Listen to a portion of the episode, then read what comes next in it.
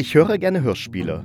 Doch welche lohnen sich, welche lohnen sich nicht? Wenn du dir auch diese Frage stellst, dann lohnt es sich auf jeden Fall in diesen Podcast reinzuhören, denn hier bespreche ich Hörspiele. Mein Name ist Thomas Kirsch. Ist Thomas Kirsch. Ist Thomas Kirsch. Thomas Kirsch.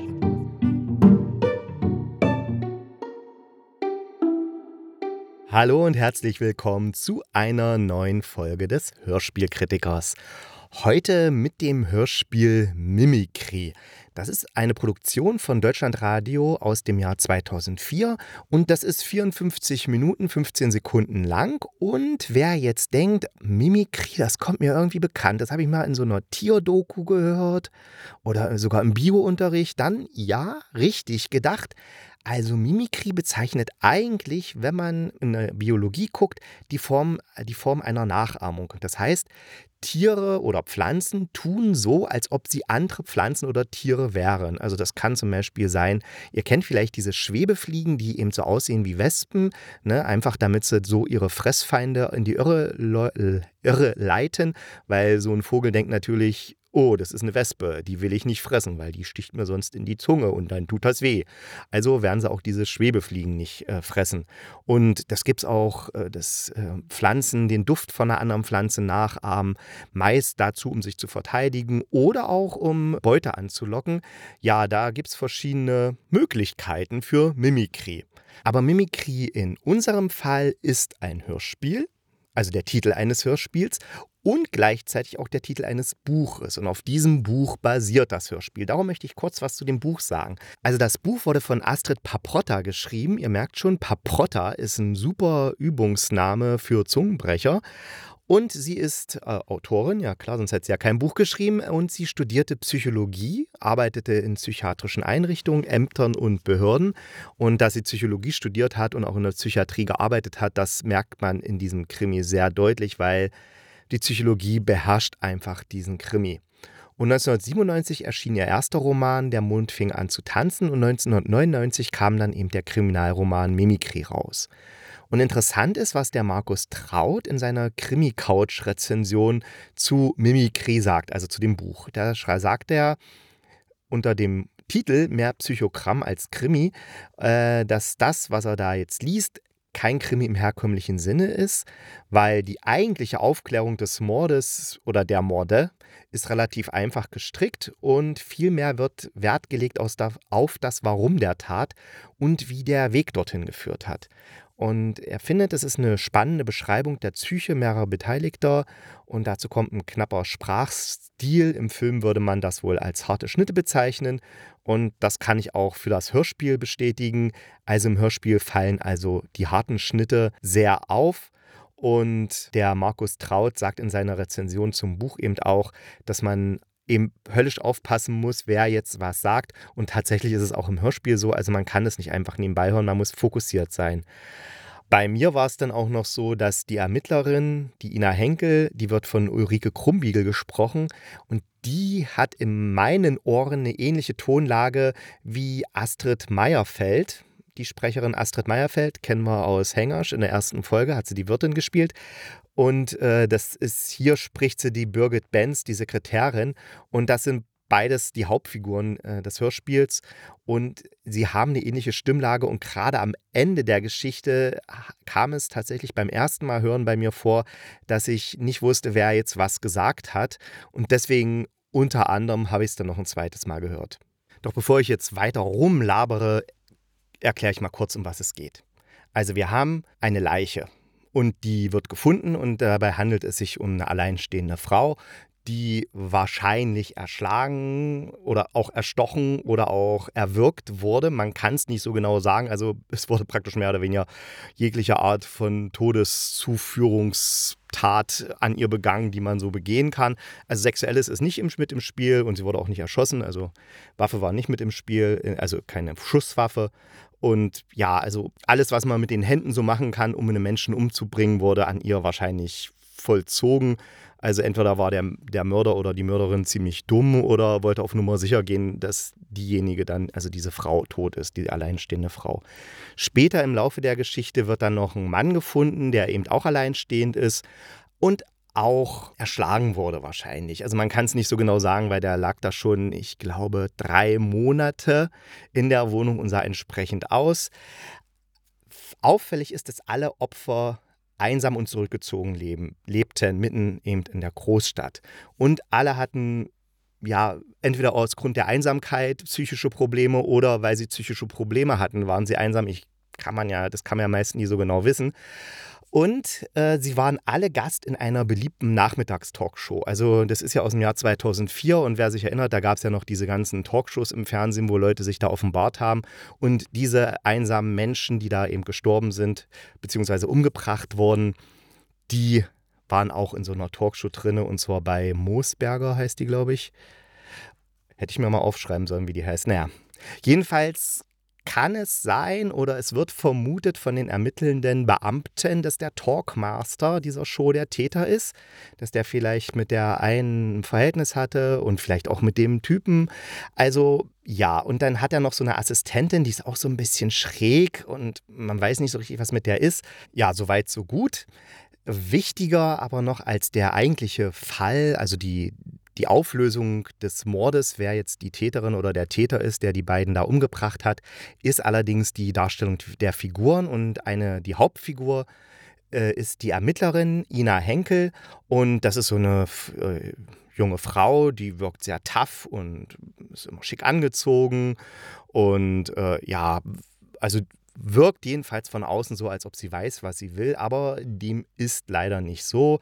Sie hat zum Beispiel ein Verhältnis mit so einem Kleinganoven, den sie schon selbst verhört hat und schießt dann auch gern mal bei Verhören übers Ziel hinaus, beziehungsweise hat auch viele Vorurteile, wo dann ihr Chef immer sagt, ja, gucken Sie doch mal, vielleicht ist es doch auch so. Und äh, ja, dann, dann, merkt man auch, dass sie mit dem Job eigentlich nicht wirklich klarkommt, weil wenn die sie die, die Leichen da finden, dann hat sie doch sehr große Probleme mit dem ekligen Geruch und ihr wird übel und sie kann kaum ermitteln, also solange die Leichen noch da sind. Also da merkt man schon, äh, so tough und toll, wie sie wirkt von außen, ist sie dann vielleicht doch nicht. Und genau das wird dann auch der Ina Henkel zum Verhängnis, dass sie von außen anders wirkt, als sie dann nachher wirklich ist. Warum ich das sage, müsst ihr selbst rausfinden, indem ihr das Hörspiel hört.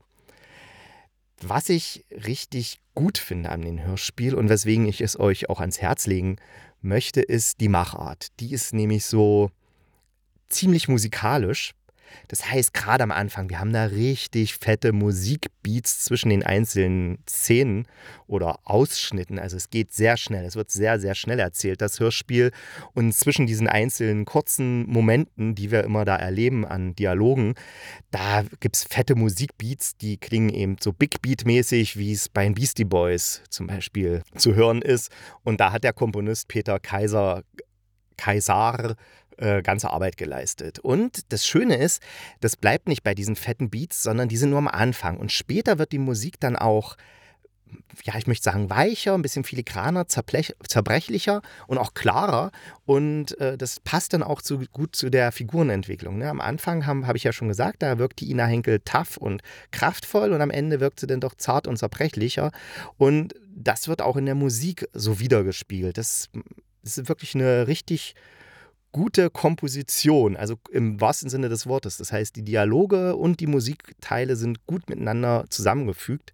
Es ist aber kein Musikhörspiel oder so eine ähm, musikalische Traumreise oder sowas. Nee, das ist schon ein richtiges Hörspiel.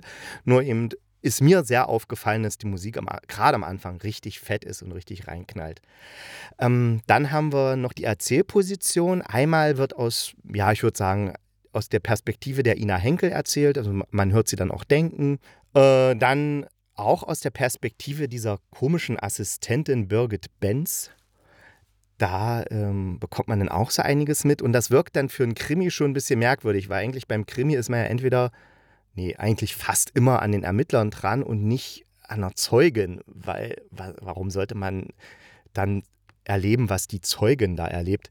Und ja, dann gibt es die erwähnten harten Schnitte. Das heißt, wir müssen uns als Zuhörende schon echt einfinden in das Hörspiel. Wir können jetzt nicht einfach sagen, ich höre das mal so nebenbei, sondern man muss immer aufpassen, weil das springt dann plötzlich in die nächste Szene und dann muss man sich zurechtreiben, okay, was ist jetzt zwischendurch passiert? Ah, so. Und das mag ich wirklich, weil da muss man mal den Kopf einschalten. Und ich habe vorher hm, für, wegen einer anderen Sache, das erzähle ich gleich noch, ziemlich viele von solchen Hörspielreihen, gerade so kommerziell produzierte Sachen gehört. Und da, da ist es ja immer so furchtbar, diese elendig schlechten Dialoge. Und dann wird alles nochmal am liebsten von einem Erzähler erklärt, beziehungsweise in den Dialogen wird nochmal erklärt, was vorher passiert ist, damit auch der Dümmste mitbekommt, ja, so hängt das alles zusammen und das ist so elendig und so, oh, ich könnte kotzen. Aber hier ist es nicht so. Nein, wir haben richtig geile, richtig kurze, richtig knackige Dialoge und dann bleibt noch dieser harte Schnitt dazwischen, was dann echt so, wo man denkt, oh, ich muss immer am Ball bleiben. Und ja, da, deswegen musste ich auch, weil ich manchmal nicht am Ball blieb, äh, das Ganze ein zweites Mal hören. Und warum das Ganze Hörspiel jetzt Mimikry heißt oder auch das Buch, das erklärt sich zumindest beim Hörspiel nur vom Ende her. Wenn das Täter, möchte ich jetzt mal sagen, am Ende seine Motivation offenbart, dann versteht man auch, warum das ganze Ding Mimikry heißt. Und ich muss sagen, da hat die Bärbel Jarchow frei, die das, äh, die Regie hier geführt hat, echt eine tolle Arbeit geleistet. Die Textbearbeitung stammt übrigens von Gabriele Neumann, die musste da wahrscheinlich auch, oder nicht nur wahrscheinlich, ich weiß, wie es ist, ein Buch auf ein Hörspielmanuskript zusammenzukürzen. Und zwar so, dass, der, dass die Essenz erhalten bleibt, ist eine echt eine Aufgabe und es ist eine hohe Kunst und das hat sie wirklich gut hinbekommen. Und diese Mischung aus Psychogramm und Krimi funktioniert sehr gut. Dann noch diese schöne Erzählart und das in der deutschen oft sehr biederen Kriminallandschaft, wo wir ja wirklich bei jeder Krimiserie, ich meine, es gibt ja bestimmt zwei Millionen Krimiserien in Deutschland, jede Kleinstadt hat ihre eigene Soko und da wird ja dann wirklich immer alles, wie ich es schon vorhin gesagt habe, zu Tode erklärt und es darf bloß nichts offen bleiben und so. Und hier bei diesem Hörspiel, bei diesem Krimi, bei diesem Psychothriller, da erlauben, erlauben sie sich ein offenes Ende. Und das ist dann richtig cool, weil man ist am Ende so und denkt, ja, und jetzt? Und dann wird der Kopf eingeschaltet ne? und dann denkt man nach. Und in meinem Fall war es dann eben so, dass ich es noch ein zweites Mal gehört habe und mir gedacht, ah ja, okay, gut, so hängt das zusammen. Ah, dann ergibt sich das. Und das ist wirklich eine schöne Sache. Deswegen von mir ans Herz gelegt, euch Mimikry vom Deutschlandradio. Hört es euch an. Es ist ein Krimi, der fordernd, der Spaß macht und der echt cool inszeniert ist. Und nun noch der Ausblick. Was ich am nächsten Samstag besprechen werde, weiß ich wie die letzten Male noch nicht, ob es nur ein Hörspiel ist oder gleich eine ganze Hörspielreihe die ich, oder nicht Hörspielreihe, beziehungsweise gleich mehrere Hörspiele, die ich unter ein Thema zusammenfasse. Aber was ich weiß, ich bin heute, also am Mittwoch, wenn ihr diese Folge am Mittwoch hört, dann ist es heute. Wenn nicht, ist es gestern, vorgestern oder wann auch immer ihr es hört. Also ich bin diesen Mittwoch, heute Abend, bei Orcast zu Besuch? Nee, ja, mit dazu geschaltet. Orcast ist ein Podcast, den es tatsächlich schon seit 2011 gibt, wo Olaf van der Heid und Martin Stelzle Hörspiele vorstellen, die im Monat März, im Monat Februar oder was auch immer für einen Monat anliegt, im Radio laufen und die sie interessant finden. Und sie sagen auch meistens noch was dazu. Und dazu gesellt sich dann noch der Ortet. Der ist ein Podcast, den es seit 2017 gibt.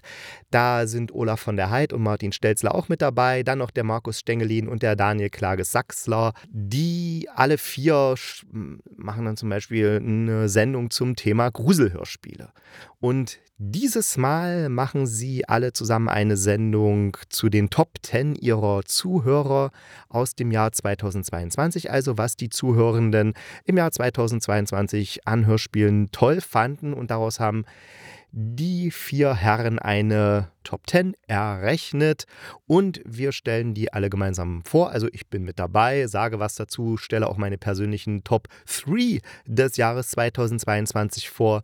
Das wird sicher eine sehr interessante Sendung. Ich kann jetzt leider nicht sagen, wann sie kommt, aber ich weiß, wann sie kommen wird am Samstag. Das heißt, es lohnt sich schon allein deswegen am Samstag meinen Podcast anzuhören.